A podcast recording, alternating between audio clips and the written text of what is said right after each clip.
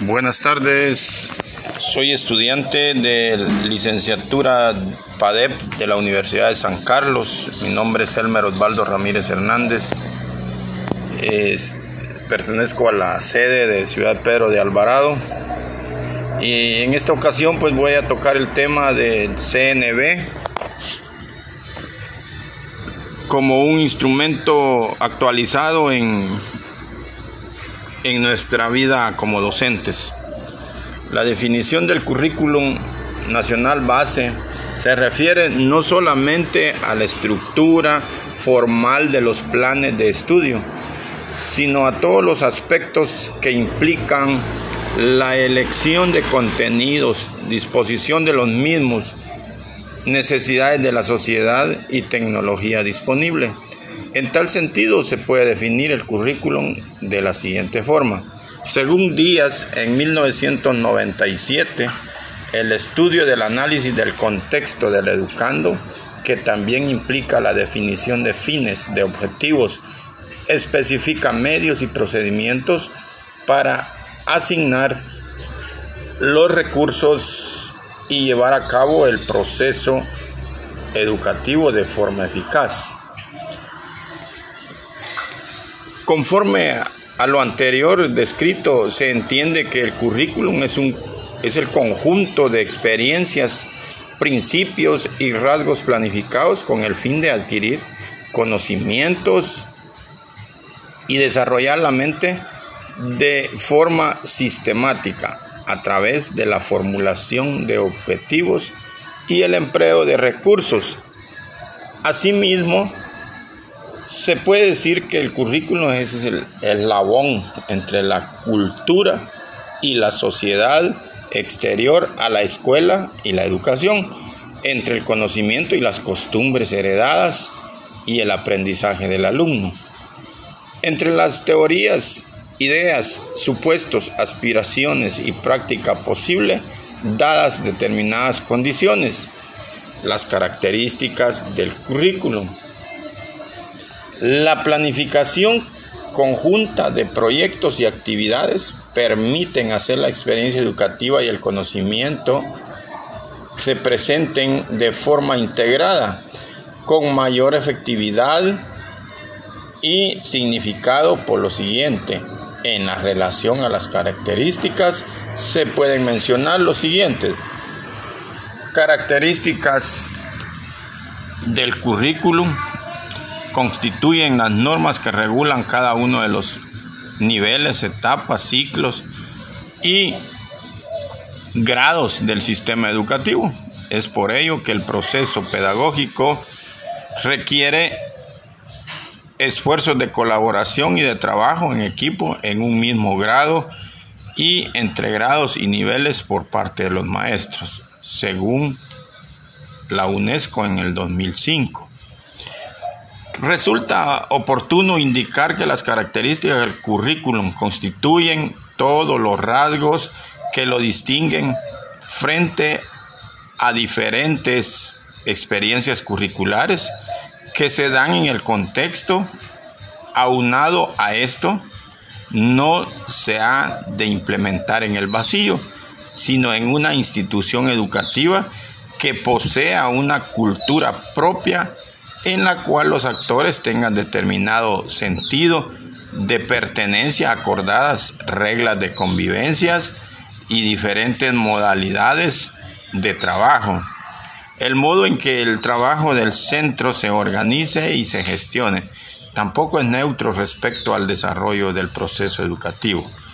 Elementos del currículum. Concebido como una tarea compleja, el currículum precisa en su realización de un cierto orden. Los elementos a considerar deberán necesariamente aparecer a todo lo largo y ancho del mismo para que las actividades realizadas produzcan un efecto positivo en el proceso de enseñanza-aprendizaje. Los elementos del currículum tratan de dar respuesta al qué, cómo y cuándo enseñar y evaluar, pues constituyen todo aquello que el medio escolar ofrece al alumno como posibilidad de aprender. Los educandos son las personas cuyo aprendizaje es promovido hacia el largo de los objetivos de la educación.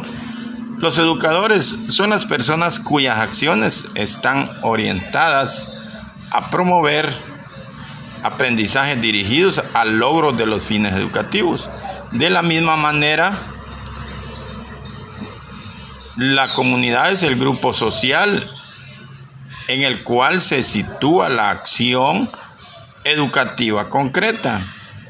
Los objetivos curriculares son formulaciones en términos concretos y operativos de aquellos que se espera que los educandos logren a, a través de experiencias de aprendizaje, los contenidos curriculares, el conjunto de mensajes provenientes de la cultura, de los fines y objetivos de educación en una sociedad concreta. El método es el conjunto de procedimientos que se utiliza para organizar y conducir el trabajo educativo con el fin de hacerlo cada vez más eficiente en función del logro de los objetivos. Los medios y materiales son todos aquellos canales a través de los cuales se comunican los mensajes. La palabra hablada, la palabra escrita, textos, láminas, gráficos, revistas, periódicos, medios audiovisuales, pizarra y retroproyector diapositivas, fotografías, cine, TV, grabadora, medios sonoros, citas, discos, radios, carteles, etc. La evaluación permite la formulación de juicios sobre el currículum como conjunto y sobre los elementos, procesos y sujetos en que en él intervienen. Su función es determinar en qué medida se, obtuvo los resultados esperados. Tal como se ha visto, el currículum constituye el conjunto de experiencias, principios, rasgos planificados con el fin de adquirir conocimiento y desarrollar la mente del, del estudiante de forma sistemática a través de la formulación de objetivos, actividades, métodos y recursos disponibles. Por lo tanto, cabe destacar la importancia de sus elementos.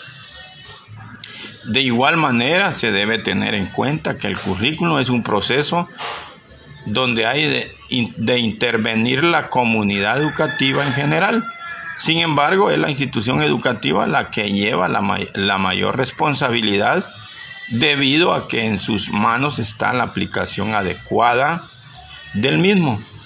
De igual forma, la transformación curricular asigna distintos papeles a los sujetos que interactúan en el hecho educativo y amplían su participación. Parte de la percepción de una institución dinámica que interactúa constantemente con una comunidad y con sus integrantes. El centro de esta concepción es la persona humana con su dignidad esencial, su singularidad y su apertura a los demás, su autonomía, su racionalidad y el uso responsable de su libertad. Niveles de concreción curricular. Los niveles de concreción curricular tienen como finalidad atender a las características y demandas de la población estudiantil de las diversas regiones sociolingüísticas, comunidades y localidades con el fin de proporcionar una educación de calidad con pertinencia cultural y lingüística en todos los ciclos fases y modalidades educativas. en consecuencia, Beatriz González, al referirse a la concreción curricular, dice que son políticas para que las personas, los sectores, las instituciones y los pueblos participen de manera activa aportando ideas y apoyando para decidir desde su visión cultura, idioma, necesidades y aspiraciones durante todo el proceso educativo. Gracias, que Dios me los bendiga. Este es el tema, eh, el CNB aplicado en la educación de Guatemala.